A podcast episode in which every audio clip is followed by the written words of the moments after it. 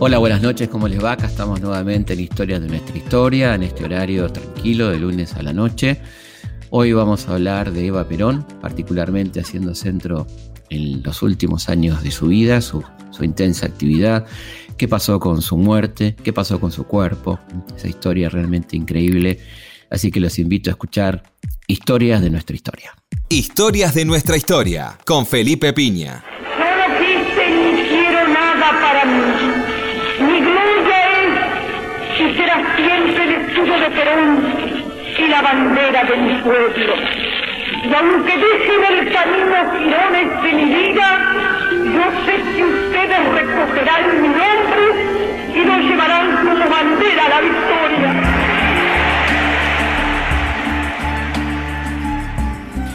Hoy vamos a hablar de Eva Perón, particularmente de la última etapa de su vida, un personaje mítico, del que se dice habitualmente, habías escuchado muchas veces decir la más odiada y la más querida del país.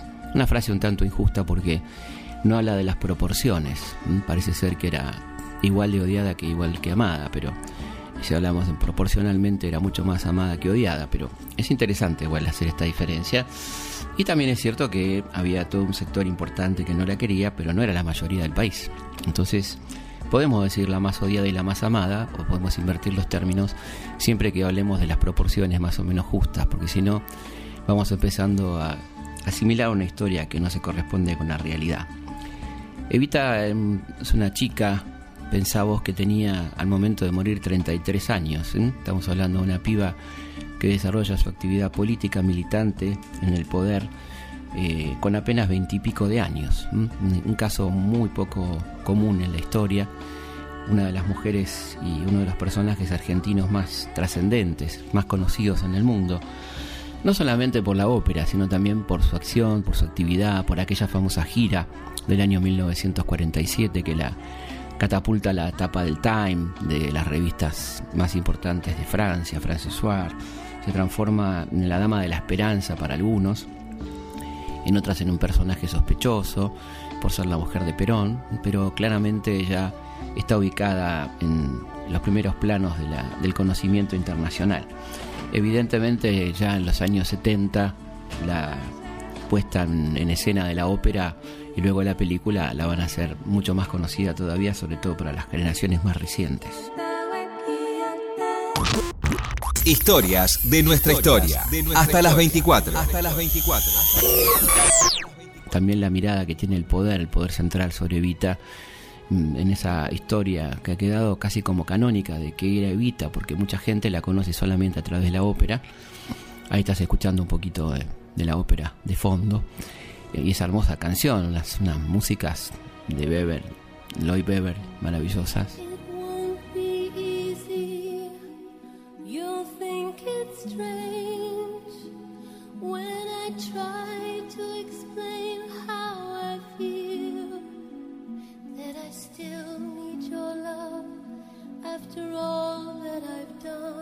Lo importante, más allá de la hermosa música que a todos nos gusta, con algunas melodías maravillosas, es el contenido ¿no? de esta ópera que, para los que no la conocen, ha instalado una, una visión de una Vita que nunca dejó de actuar, que todo lo que hizo fue una gran actuación para el gran público. Y evidentemente este concepto de arribista está puesta en duda de su sexualidad, cosa que no nos debería, la verdad, que ni siquiera preocupar a esta altura del siglo XXI, ¿no? Que hace cada persona con su vida privada. Pero sabemos muy bien que la mirada sobre la vida privada de las mujeres y la de los hombres es muy diferente. Así que también imaginemos ¿no? cómo era en aquel momento, ¿no? Y cómo todavía era en los años 70 y 80 y cómo sigue siendo. Eh, pero nada eso es lo más importante de Vita, que fue una mujer luchadora, que tuvo varios ejes importantes en su vida, preocupaciones, una tenía que ver evidentemente con el rol de la mujer, en la consecución del voto femenino, algo que se logra después de muchísima lucha de socialistas como Alicia Moro de Justo, Julieta Lanteri, que no fueron escuchadas, que fueron ignoradas, hubo varios proyectos de ley que fueron rechazados en el Parlamento argentino hasta que en 1947 Evita logra que se sancione la ley de voto femenino. Vamos a escuchar ese momento histórico. Recibo en este instante de manos del gobierno de la nación la ley que consagra nuestros derechos cívicos y la recibo ante vosotras con la certeza de que lo hago en nombre y representación de todas las mujeres argentinas, sintiendo jubilosamente que me tiemblan las manos al contacto del laurel que proclama la victoria. Aquí está, hermanas mías, resumida en la letra apretada de pocos artículos, una historia larga de luchas, tropiezos y esperanzas. Por eso hay en ella crispaciones de indignación, sombras de ataques y ausaces amenazadores, pero también alegre despertar de auroras triunfales. Y esto último que traduce la victoria de la mujer sobre las incomprensiones, las negaciones y los intereses creados de las castas repudiadas por nuestro despertar nacional. Tenemos, tenemos para conquistarlo y merecerlo tres bases insobornables, inconmovibles, una limitada confianza en Dios y en su infinita justicia, una patria incomparable a quien amar con pasión y un líder, y un líder que el destino moldeó para enfrentar victoriosamente los problemas de la época, el general Perón. Con él y con el voto contribuimos a la perfección de la democracia argentina, mis queridas compañeras. Bueno, esta es un, es un logro muy importante porque va acompañado de los derechos civiles de la mujer. Para poder tener derechos electorales, la mujer tenía que tener derechos civiles, es decir, estar emancipada de su marido, por ejemplo, cosa que no estaba así hasta el momento de la sanción de la ley, que fue duramente discutida todavía en aquel momento, en 1947. La otra preocupación central tenía que ver con los niños. Hay una instalación del tema niñez que corresponde asignarle a Evita. La niñez no era un tema muy tratado mediáticamente ni por nadie. Los niños eran propiedad de sus padres y no eran sujeto de derecho, que esto es lo que instala Evita, que me parece un hecho claramente revolucionario. El niño como un sujeto de derecho. Y una idea genial que uno, las veces que pudo, lo fomenta y lo dice públicamente a ver si alguien lo escucha, fue la creación de las escuelas club. Esto es aprovechar las instalaciones escolares los fines de semana y los feriados para que los chicos no estén en la calle y tengan actividades teatrales, deportivas, etcétera. Y esto, fíjate, decía Evita allá por 1948 sobre las escuelas club. Dejo un momento la compañía de nuestro querido general, el líder de los trabajadores de la República, para saludarlos con profundo afecto en su nombre y el mío. Como lo ha dicho la directora de la escuela al aire libre número 9, señora Ernestina Iso de Suaya, iniciamos hoy una nueva forma de justicia social. Se va concretando así el plan de gobierno del general Perón, que quiere dar de verdad a su pueblo una vida mejor, pero no con palabras, con realidades. Por eso dictó el decreto que asocia la escuela y el hogar y da a todos los trabajadores la oportunidad de tener en cada escuela argentina un club, una biblioteca popular, un lugar de reunión cómodo y limpio, en el que puedan perfeccionar su vida con diversiones sanas y verdadero recreo espiritual. Fuera de las horas de clase, los muchachos del barrio, lo mismo que sus padres, encontrarán en la escuela un refugio, un descanso y un estímulo para seguir trabajando por nuestra gran Argentina. Cada día más unidos en el esfuerzo común de mejorar la vida, de hacerla más agradable y más feliz para todos los trabajadores. Como estamos pensando, hablando y realizando sin perder tiempo, les anuncio que la semana próxima, Dios mediante, ya quedará instalado y abierto en la barriada de Villa Lugano el primer club en la escuela número 28 del Consejo Escolar 20, en la calle Cañada de Gómez 4548. Necesitamos la ayuda moral de todos los vecinos para cuidar, conservar y perfeccionar estos clubes que gracias a la iniciativa del general Perón se extenderán por toda la República. El coronel Mercante, gobernador de la provincia de Buenos Aires, ya nos ha ofrecido su apoyo y todos los directores y directoras de escuela también han prometido asociar su esfuerzo para hacer triunfar esta nueva forma de solidaridad social afectiva.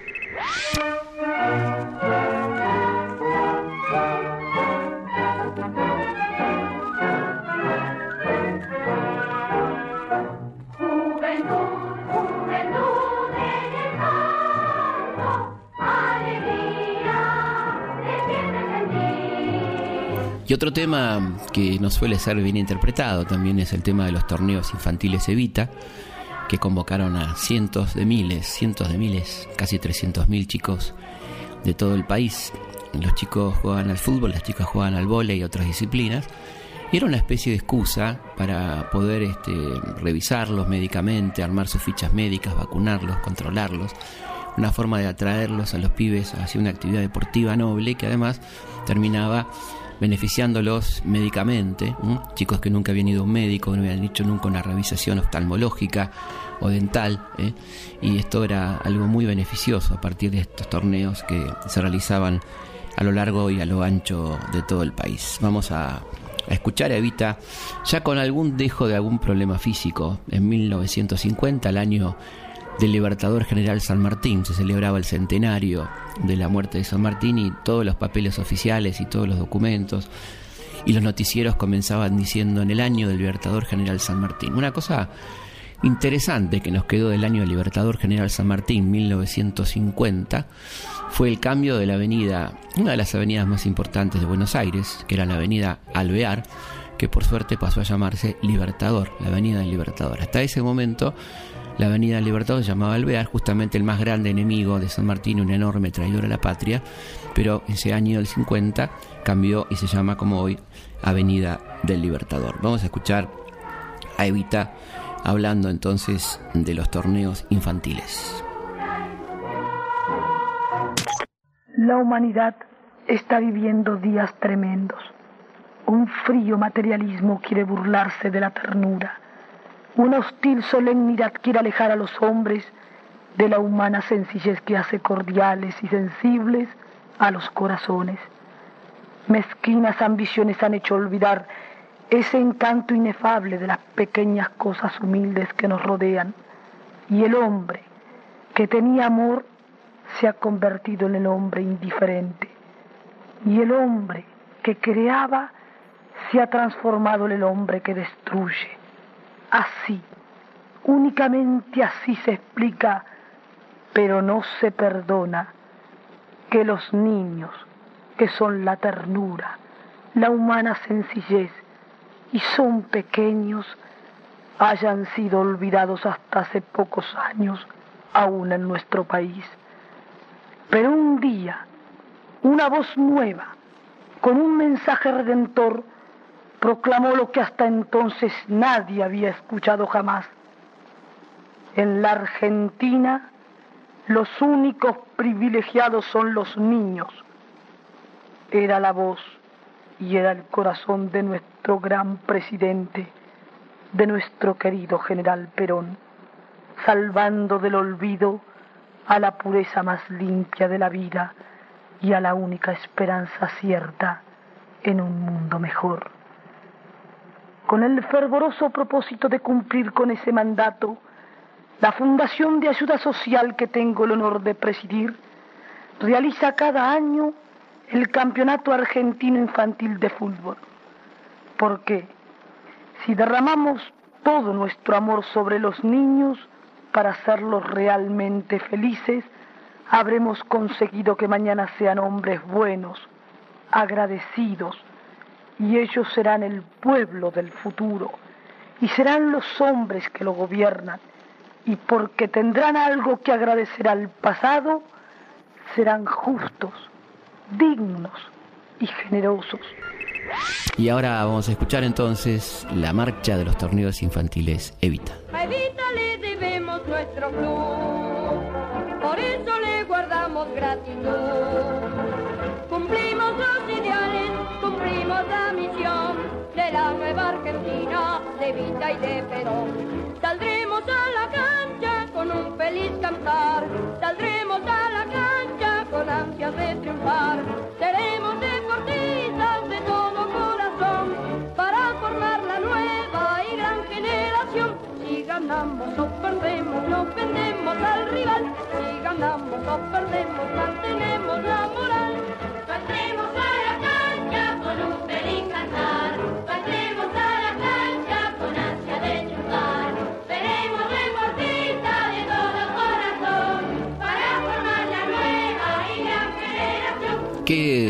Sonaba en aquel momento? ¿no? Siempre nos gusta aquí pensar en aquella época. Estamos hablando de los años 50, la posguerra, todo ese momento tan particular del mundo, el mundo bipolar, la Guerra Fría. Pensar que ya Estados Unidos y la Unión Soviética están peleados a muerte, utilizando a terceros países para que se peleen en su nombre, en este caso Corea, por ejemplo. Y hay todo un- en los Estados Unidos un movimiento muy fuerte que es el macartismo, la, la preocupación porque China se volvió comunista y por lo tanto el mundo se está volviendo rojo. Y es en ese momento del mundo rojo cuando aparecen las películas clase B de que hablan del planeta rojo, ¿eh? de los marcianos. Nos vienen los rojos encima. Hay toda una paranoia que se manifiesta también en el macartismo, esta persecución este, tremenda, de particularmente de la gente de Hollywood, porque querían hacer como una ejemplaridad de todo esto, ¿no? La, búsqueda de comunistas abajo de la alfombra y muchos eh, importantes artistas de Hollywood, guionistas, libretistas, sufrieron la persecución en aquel momento. Y en ese contexto sonaba más fuerte que nunca el jazz y una de las figuras más notables fue Miles Davis. Y aquí en Buenos Aires, eh, ¿qué sonaba? Sonaban las típicas, las orquestas de tango, la jazz y las tropicales. Como bien te lo cuenta Julio Cortázar en aquel extraordinario cuento Las Puertas del Cielo, un puerto que le ha sido muy criticado porque es un cuento antiperonista de Cortázar, se dice por esa descripción despectiva ¿no? de los personajes que iban a ese bailable de Palermo, pero que te describe muy bien el clima de época, cómo eran los personajes que iban a ese baile y qué se escuchaba, ¿no? Por un lado la típica, que era la orquesta dedicada al tango, la jazz, ¿eh? que era algo así como las grandes bandas, una, una música de grandes bandas, y luego la música tropical, la música que venía del Caribe, la sonora matancera, todo ese tipo de cosas que, que sonaban y que la gente movía el esqueleto al son de esto. Era una época de cierta felicidad, la gente estaba bien, la gente ganaba bien, había recuperado o en algunos casos adquirido capacidad de consumo. Este era un poco el clima festivo que se vivía en Buenos Aires y en otras partes del país. En ese contexto estábamos hablando de las preocupaciones que tenía Evita, ¿no? Hablamos de la mujer, hablamos de los niños, los niños en todo el sentido de la palabra, así, la- to- toda la profundidad de la problemática de la niñez. Fue la, inventora de dos lugares emblemáticos como la ciudad infantil en la capital federal, que era un- una pequeña ciudad eh, a escala para que los chicos pudieran este, tener por un lado una colonia de vacaciones, muy importante, donde iban chicos huérfanos básicamente, de los hogares, porque Evita odiaba la palabra asilo y la reemplazó por hogares y eh, había pequeñas escuelas, eh, pequeños eh, edificios públicos, había una, como una reconstrucción de una ciudad y los chicos ahí recibían tres comidas diarias y se quedaban a dormir, particularmente en los meses de verano. Y luego la gran obra que encandiló a muchos visitantes extranjeros, que fue la República de los Niños, ya la ampliación en Gonet, provincia de Buenos Aires, este, en la época del gran gobernador, uno de los mejores gobernadores que tuvo la provincia de Buenos Aires, el coronel Mercante, la concreción de esa República de los Niños, que era mucho más que la ciudad en, en la provincia. La República se ha conservado hasta el día de hoy, la puedes visitar cuando quieras, y lamentablemente si querés visitar la ciudad infantil no vas a poder, porque ha sido destruida absolutamente por los tanques de la llamada Revolución Libertadora, que arrasó también con eso. Y el otro punto eran los ancianos también, ¿no? La, la preocupación por la, la ancianidad, es decir, los sectores más desvalidos, un poco algo muy interesante en torno al pensamiento de Vita, que era una mujer sin instrucción formal, pero con una enorme inteligencia, una capacidad de decisión y comprensión, que le hacía mm, ver que por un lado el modelo peronista, redistribucionista, estaba mejorándole muy aceleradamente la vida de la gente, pero que había sectores que estaban postergados y a los que les tardaría mucho en llegar esa mejoría, las mujeres abandonadas, los niños, los ancianos, y por eso había que actuar directamente, y por eso crea la Fundación Eva Perón en 1948 que actúa directamente sobre esta problemática, ¿no? atendiendo personalmente ella a la gente, cosa que llamaba mucho la atención y que demuestra su nivel de compromiso, porque ella no tendría por qué haber estado ahí todo el día, ¿no? Con sus ya problemas de salud, este, a veces 12 horas, 14 horas por día atendiendo personalmente a la gente. Con un equipo evidentemente muy eficiente, de unas 40 personas que se dedicaban a las diferentes problemáticas más reiteradas, prótesis, problemas de salud, vivienda, trabajo, pasajes al interior, etcétera, y se resolvían en el día. Un poco la, premisa era la resolución inmediata del problema, que nadie que había hecho colas por ahí de una noche no tenga que volverse sin nada concreto a su casa, a su provincia. Esta era un poco la acción de Vita que eh, bueno, ha quedado en la historia, ¿no? Este compromiso directo para con la gente que generaba a la vez un agradecimiento eterno, ¿no? Proclamé ante el presidente de los argentinos, general Perón, sus ministros, el cuerpo diplomático y mi pueblo, los derechos de la ancianidad. Esa proclamación que incorporaba al bienestar y a la progresiva dignificación de la nueva Argentina a los ancianos de mi patria, ratifico mi condición de argentina, pero no logró calmar los anhelos de mi pasión de mujer, hermana de todos los desheredados y sensible al dolor de todos los desvalidos. La desventura no tiene fronteras. Desconoce la pluralidad de lenguas porque solo aprendió la del dolor, que se pronuncia de la misma manera bajo todos los climas y en todas las latitudes. La consideración y el reconocimiento de los derechos de la ancianidad de aquellos que produjeron mucho y no encontraron leyes sociales que supieran amparar la vejez es un problema mundial que nos atañe a todos en la misma medida y debe encontrar solución en el seno de las Naciones Unidas, instancia superior de los pueblos en su afán de superar los problemas comunes.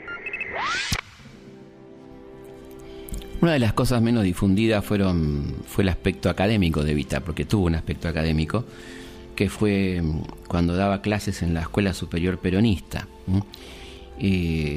y hay dos textos que me gustaría leerte para que veas cosas que no, no se difunden habitualmente porque hay que dar una imagen completamente diferente de Vita, la todo pasión, toda pasión, poca razón. Y en una de esas clases, eh, una de ellas estaba destinada al marxismo y a la figura de Carlos Marx. Y esto es lo que decía Vita en aquella clase sobre Carlos Marx. En él hay dos aspectos fundamentales. Primero, el organizador o conductor del movimiento obrero internacional y segundo, el creador de una doctrina. Como conductor del movimiento obrero internacional, los pueblos del mundo le deben que les haya hecho entender que los trabajadores deben unirse. Recuerden ustedes que eso mismo repite y repetirá siempre el general Perón a sus trabajadores. Unidos, dice Perón, los trabajadores son invencibles. Es interesante destacar que Marx, como conductor de las primeras organizaciones obreras, interpretó el sentir de las masas y por este hecho le debemos considerar como un precursor en el mundo. ¿Mm? Esto decía sobre Marx y sobre el capitalismo decía la concepción del capital, propiedad de trabajo, riqueza y sus falaces postulados en el ejercicio de la libertad generó el régimen capitalista, injusto, prepotente y despótico, que acumuló la riqueza y el poder en manos de unos pocos, explotando al hombre por el hombre y agravó la cuestión social. El egoísmo del capitalismo logró que unos pocos explotaran el trabajo y la riqueza, gobernaran al Estado contemporáneo y moderno y reglaran la vida económica a su voluntad.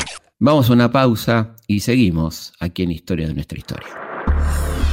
Historias de nuestra historia. Por Nacional. Historias de nuestra historia. Con Felipe Piña.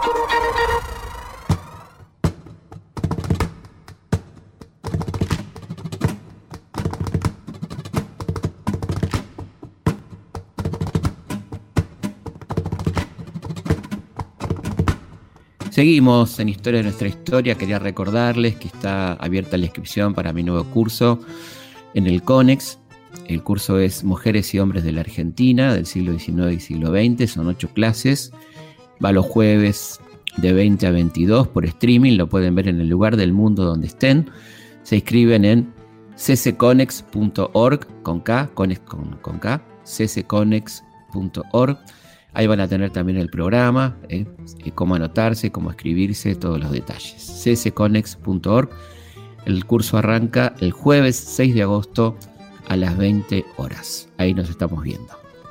Por otra parte, les recuerdo la vía de comunicación.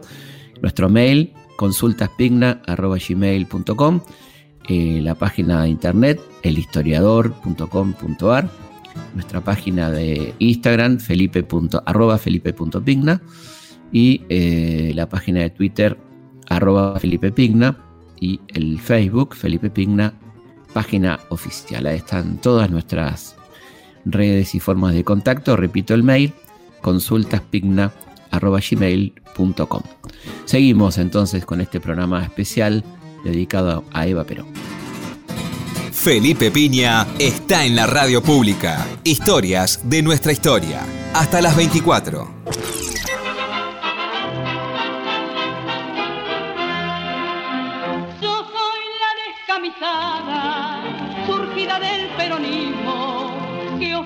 Justicialismo como emblema nacional. Ahí estabas escuchando a la histórica Nelly Omar cantando La Descamisada, una especie de himno que después se transformaría en revista, la revista La Descamisada, que hablaba también de la situación de la mujer. Y Evita decía, eh, cuando crea el Partido Peronista Femenino, en julio de 1949, cuál era la situación de la mujer en lo económico, lo político y lo social hasta el 17 de octubre madre, hija, hermana del pueblo, la mujer argentina sufrió las mismas negaciones e injusticias que caían sobre este pueblo y sumó a ellas la suprema injusticia de no tener derecho a elegir o a ser elegida, como si ella, la garantía del hogar y de la vida y de la educación de los hijos, desde la cuna hasta la madurez, resultara un peso muerto para el perfeccionamiento político de la colectividad. En lo económico, sufríamos directamente y en doble proporción la indignidad económica que pesaba sobre todo el pueblo argentino. No había salario mínimo, convenios colectivos, vacaciones pagas, subsidio por enfermedad, reglamentación del trabajo de menores que fuera cumplida, una ley de actividades de trabajo que resolviera de una sola vez el problema planteado en beneficio del trabajador. Bueno, eh, Evita, como sabemos, fundó el Partido Peronista Femenino, que fue una rama importante del movimiento, y también manejó un sector clave del movimiento peronista que fue la rama sindical. Ella era el nexo entre Perón y los trabajadores, se reunía todos los miércoles con la CGT y le trasladaba a Perón los problemas que le planteaba esta CGT. No todas eran rosas en, el, en aquel momento, hay un dato que habitualmente te ocultan que es muy interesante, y es que mm, una vez que el peronismo comienza su política de redistribución, se produce por primera vez en la historia argentina una inflación por demanda. Es decir, el país había sido formateado para que consumiera la mitad de la población, así era durante los años 30 y hasta comienzos de los 40. Por lo tanto, cuando una parte muy importante que estaba bajo la línea de pobreza empezó a consumir, no había bienes necesarios para toda esa cantidad de gente. Pero estamos hablando no ya de una motoneta, de una cocina, estamos hablando de pan, de leche, de cuestiones de carne, ¿eh? cuestiones básicas todo estaba destinado a la exportación y había una aceptación general por parte de los gobiernos conservadores de la década infame que el hambre era algo natural, que la gente se arreglara como pudiera y no era un problema del Estado este, ¿no? Entonces, ¿qué pasó? A partir de 1946 los salarios empezaron a tener valores realmente lógicos, la gente con demandas acumuladas empezó a consumir y esto llevó a que los empresarios no respondieran como se esperaba, es decir, aumentando la productividad, sino aumentando los precios. Y esto generó una inflación que por primera vez en toda la historia, como lo reconocen los buenos historiadores de la economía, tuvo que ver no con la especulación financiera o la especulación cambiaria de los terratenientes, sino con una demanda efectiva de parte de millones de personas que empezaron a consumir. Esto trajo alguna, algún desfasaje que se tradujo para 1949-50 en las primeras huelgas contra el gobierno de Perón, la más famosa, la huelga ferroviaria, en la que Evita participa activamente yendo a, un par de asambleas, diciendo que no entiende realmente cómo le pueden hacer un paro a Perón. Y este es un debate altamente interesante, porque las dos partes tienen en cierta forma razón. ¿no? Por un lado, lógicamente los trabajadores en defensa de su salario, algunos que incluso han aprendido a pelear por su salario gracias al peronismo, que se han sindicalizado. otros que no, otros que venían de la tradición comunista o socialista, ¿no? Eh, y se produce un debate muy rico en ese sentido, particularmente uno en los talleres de remedio de escalada, donde Evita discute con los trabajadores en torno a cómo le iban a hacer una huelga a Perón, y ahí hay un debate que donde hay mucha lógica en los dos lados, ¿no? que es este, realmente interesante, pero hay que tener en cuenta que los desfasajes existían, que había una inflación importante que tenía que ver con esta mala conducta de los empresarios, también con no adaptarse a la nueva realidad, y esto entonces provocó no pocas situaciones conflictivas en varios gremios, sobre todo a partir de 1949-1950. Evita, de todas maneras, seguía siendo un referente absoluto para el movimiento obrero argentino, al punto tal que la proponen como candidata a la vicepresidencia. Este es un tema eh, tratado bastante en la bibliografía peronista y hay diferentes versiones en torno a por qué Evita no fue candidata finalmente a la vicepresidencia. Una cuestión que parece bastante lógica y, que también afirma, por ejemplo, Alejandro Horowitz en su excelente libro Los Cuatro Peronismos, es que en realidad Perón nunca aceptó la candidatura de Evita y dejó hacer, digamos, dejó avanzar la candidatura, la proclamación de la candidatura para obturar el segundo lugar de la fórmula. Es decir, estando Evita como posible candidata, ningún sector del peronismo le podía reclamar un candidato. Entonces se hizo eso hasta último momento y optó por mantener al candidato que tenía ya el vicepresidente en ejercicio, que era Hortensio Quijano, este, que finalmente va a morir de cáncer antes de asumir. ¿no? Este, las excusas que se dieron en torno a por qué Evita no fue candidata fue su cáncer, su, cáncer ya declarado, y resulta que el elegido muere de cáncer antes de asumir y la propia Evita, ya enferma, va al velorio de Quijano, ¿cierto? Eh, lo cierto es además que, Perón sufre tremendas presiones por parte de los factores de poder, este, fundamentalmente las Fuerzas Armadas, los sectores económicos más poderosos, que no aceptaban de ninguna manera a Evita como vicepresidenta. Y acá había algunas razones que daban ellos. Una era ciertamente que Perón había tenido ya un par de atentados, no era algo improbable que Perón fuera asesinado, y el país quedaría en manos de Evita, lo cual implicaría una radicalización absoluta de parte del peronismo y esto le resultaba inaceptable a los sectores de poder. Eh, por otra parte, los militares concretamente decían que no podían aceptar que Evita presidiera ceremonias militares. Y esto tenía que ver con el machismo también, como una mujer, ¿no? y no cualquier mujer, sino esa mujer además, iba a presidir ceremonias militares. La iglesia desde ya nunca la quiso, entre otras cosas porque le estaba quitando clientela, le estaba arruinando el negocio, es decir, aquel, aquel histórico negocio de la iglesia que era la limosna y la supuesta solidaridad, fue reemplazada por la fundación, eficiente, concreta, y todas las donaciones iban a parar ahí. Así que la iglesia tenía varios motivos para no querer a Evita y por supuesto vetó su candidatura. De todas maneras, eh, Perón, como dijimos, deja hacer y se produce una de las movilizaciones populares más grandes de la historia argentina, que se comienza a preparar con un mes de anticipación.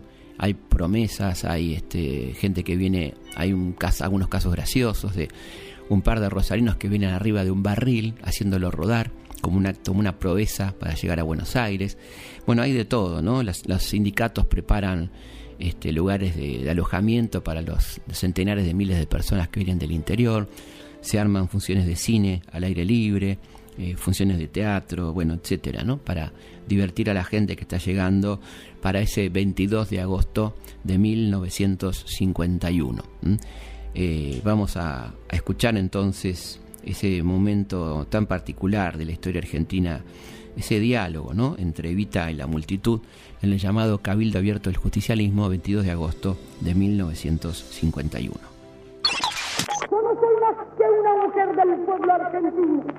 Yo no soy más que una descansada de la patria, pero descansada de corazón, porque siempre he querido confundirme con los trabajadores con los ancianos, con los niños, con los que sufren, trabajar codo a codo, corazón a corazón con ellos para lograr que los quieran más a Perón y para hacer un puente de, paz entre el general Perón y los de la patria.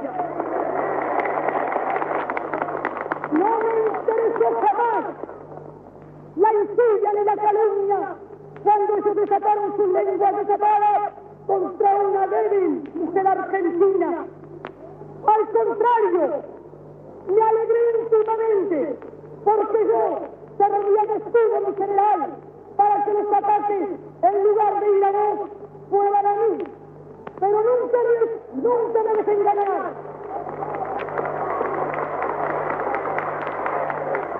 Yo siempre, yo siempre haré lo que diga el pueblo, pero yo les digo a los compañeros trabajadores, y así, como hace cinco años, dice que prefería ser Evita antes de ser la esposa del presidente, y ese Evita era dicho para calmar algún dolor en algún hogar de mi patria, hoy digo, prefiero ser Evita, porque siendo Evita yo sé que ustedes siempre me llevarán muy dentro de su corazón.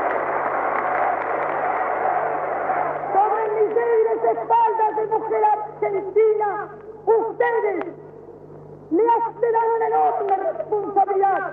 Yo no sé cómo pagar el cariño que el pueblo tiene en mí, ni la confianza. Lo pago con amor, queriéndolo a Perón y queriéndolo a ustedes que querer a la patria misma.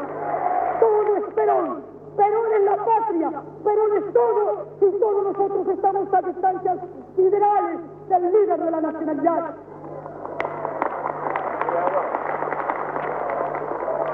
Yo, mi general, con la plenipotencia espiritual que dan los descansados de la patria, os proclamo, antes que el pueblo vote el 11 de noviembre, presidente de todos los argentinos. La patria, la patria está salvada porque está en manos del general Perón y a ustedes, descamisados de mi patria, y a todos los que me escuchan, simbólicamente los estrecho muy, pero muy fuerte sobre mi corazón. Ahí tenías algo realmente inédito en la historia argentina, ¿no? El diálogo entre un dirigente y su pueblo. Está Evita en el, en el balcón ahí del, del edificio de obras públicas que está en la capital federal, en Belgrano y la avenida 9 de Julio. Se había montado ahí el palco, eran cientos de miles de personas, llegaba la gente hasta el obelisco, es decir, unas ocho cuadras aproximadamente. En, en, ese contexto se da este diálogo, ¿no? De la gente hablando directamente con Evita, pidiéndole que sea candidata. Ya ahí pasó algo, evidentemente, ya había habido una decisión tomada que Evita no se animaba a anunciar, no podía anunciar ante tanta gente, y por eso va a ocurrir lo que sigue.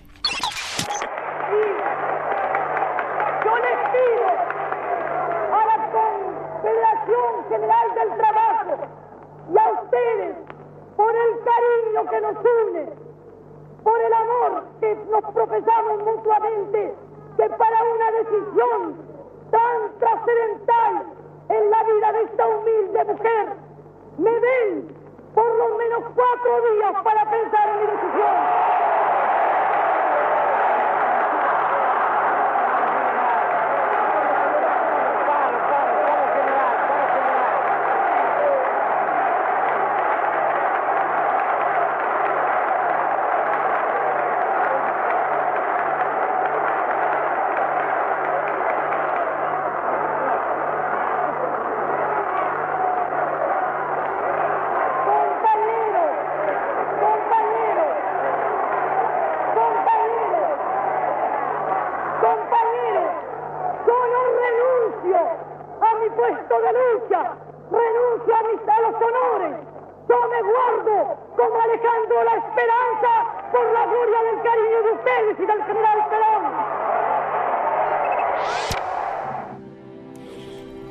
Finalmente la decisión no se toma a los tres días, sino que es mediatizada, o sea, se traslada en el tiempo y recién a la semana prefiere hacerlo por la radio, por la cadena nacional de radiodifusión, entendiendo que eso iba a aplacar un poco, ¿no? Entendía que si lo hacía el otro día todavía estaba muy caliente todo, por eso prefiere hacerlo una semana después a través de la radio con estas palabras.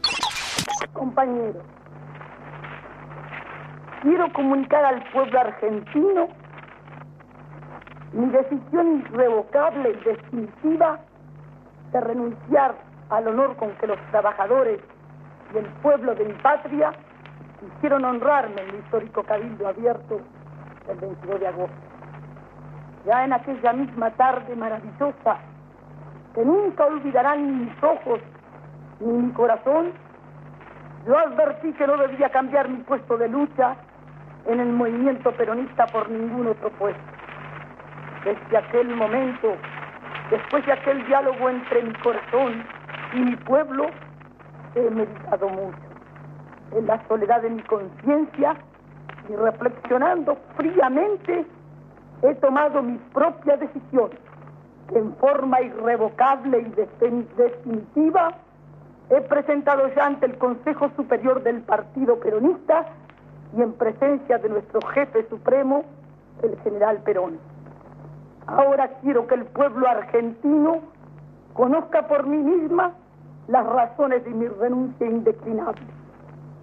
En primer lugar, y poniendo estas palabras bajo la invocación de mi dignidad de mujer argentina y peronista, y de mi amor por la causa de Perón, de mi patria y de mi pueblo, declaro que esta determinación surge de lo más íntimo de mi conciencia y por eso es totalmente libre y tiene toda la fuerza de mi voluntad definitiva.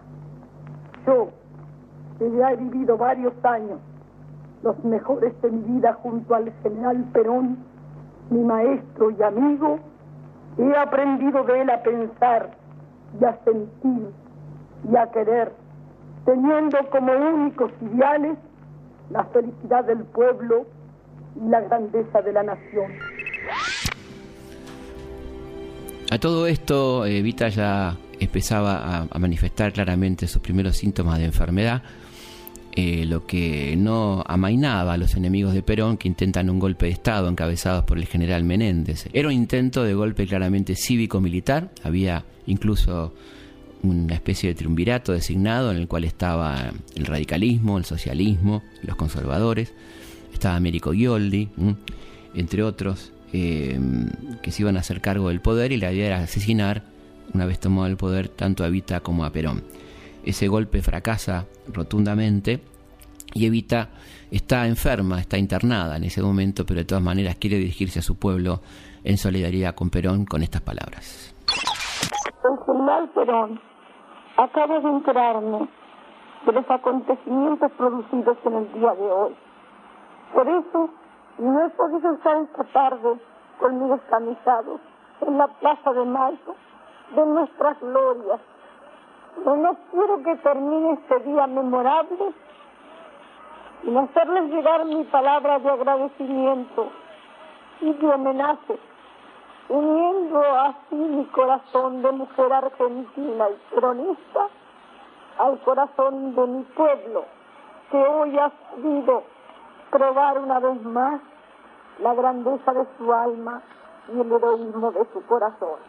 El pueblo argentino tiene derecho a ser respetado y a ser defendido en su voluntad soberana, en sus derechos y en sus conquistas, porque es lo mejor de esta tierra y lo mejor de este pueblo que es Perón tiene que ser defendido así como hoy por todo su pueblo, por los trabajadores que han sabido convertirse en escudo y trinchera de Perón, por las mujeres que han dado en esta jornada histórica una lección de fortaleza y de fervor por la causa de Perón y por las Fuerzas Armadas que han sabido ser dignas de la grandeza de su pueblo.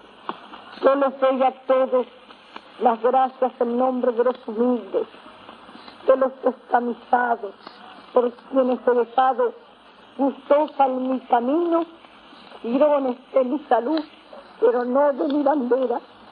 Y les pido con toda la fuerza de mi alma que sigan siendo felices con Perón como hoy, hasta la muerte, porque Perón se lo merece, porque se lo ha ganado y porque tenemos que pagarle con nuestro cariño las infamias de sus enemigos que son los enemigos de la patria y del pueblo mismo.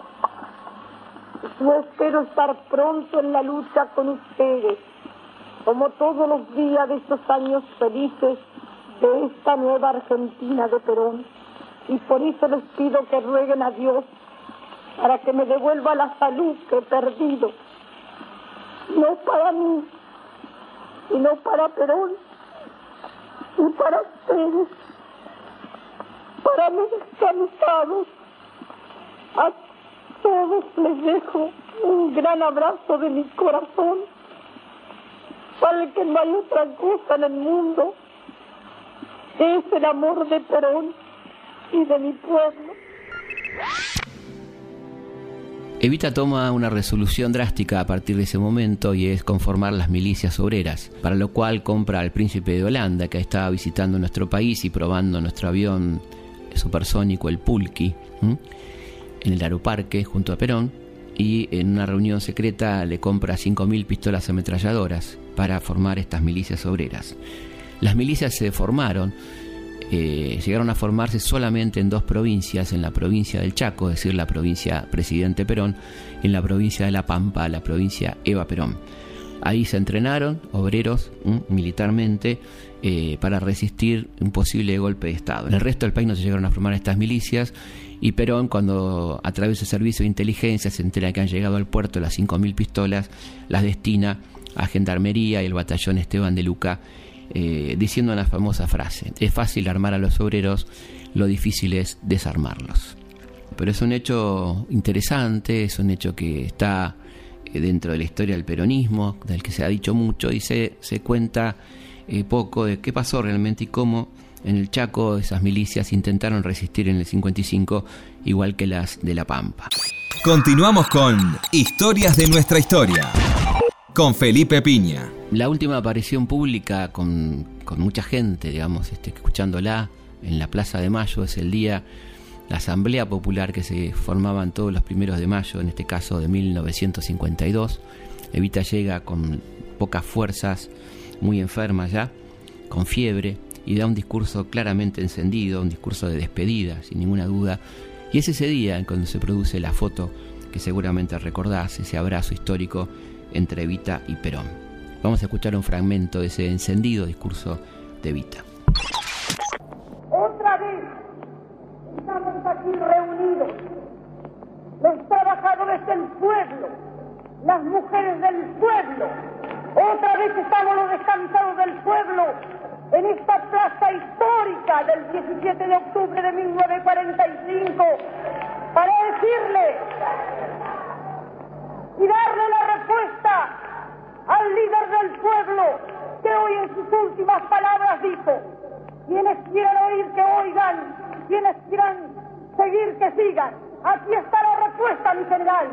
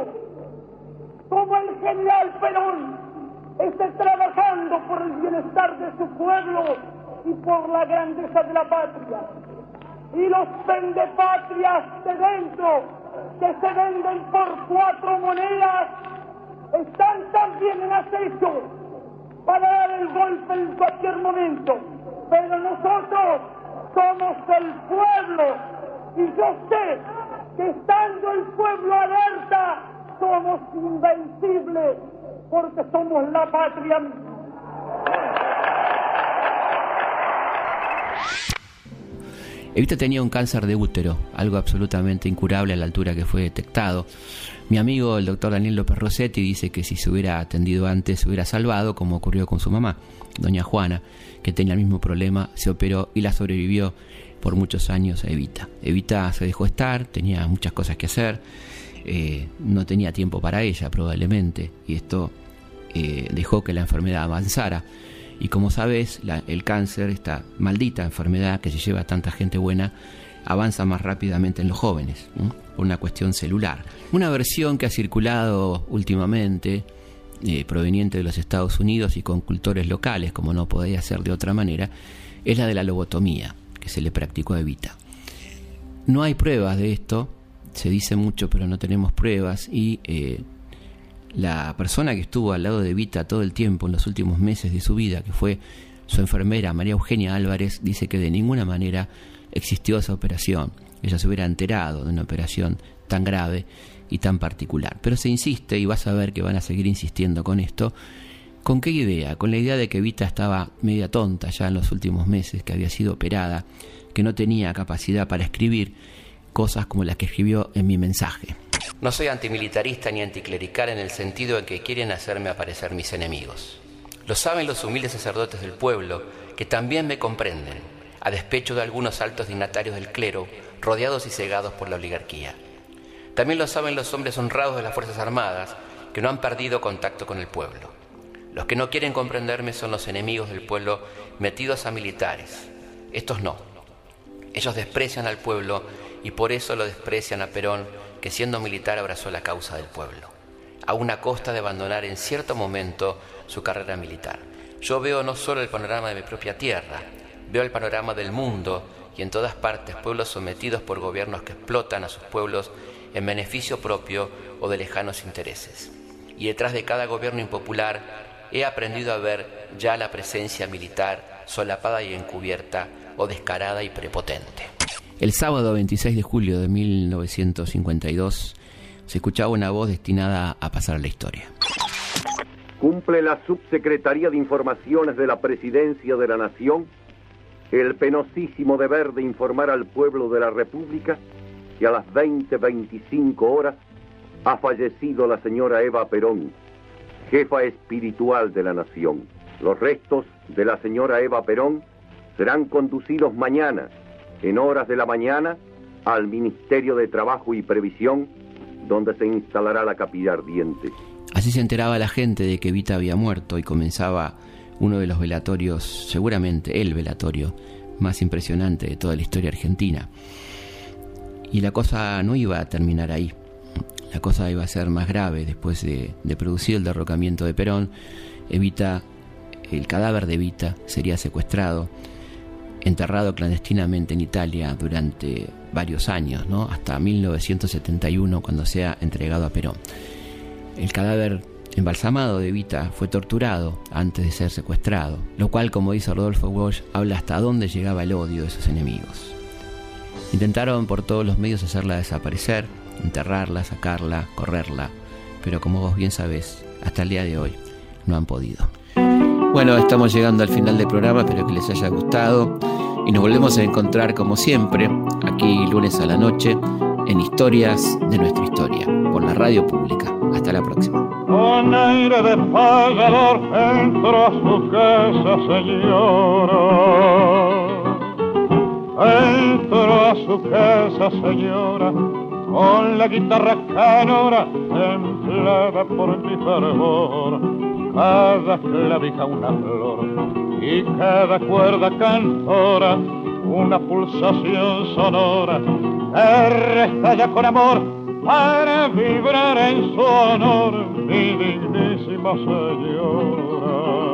Historias de nuestra historia. De nuestra historia. Conducción, Felipe Piña.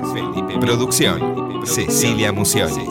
Edición, Martín Mesuto. En estilo payador canta en su casa, señora cante en su casa señora con la guitarra sonora templada para su honor. Perdóneme si al favor de su mano acogedora mi pobre musa cantora no supo cantar mejor al restallar con amor en esta casa, señora.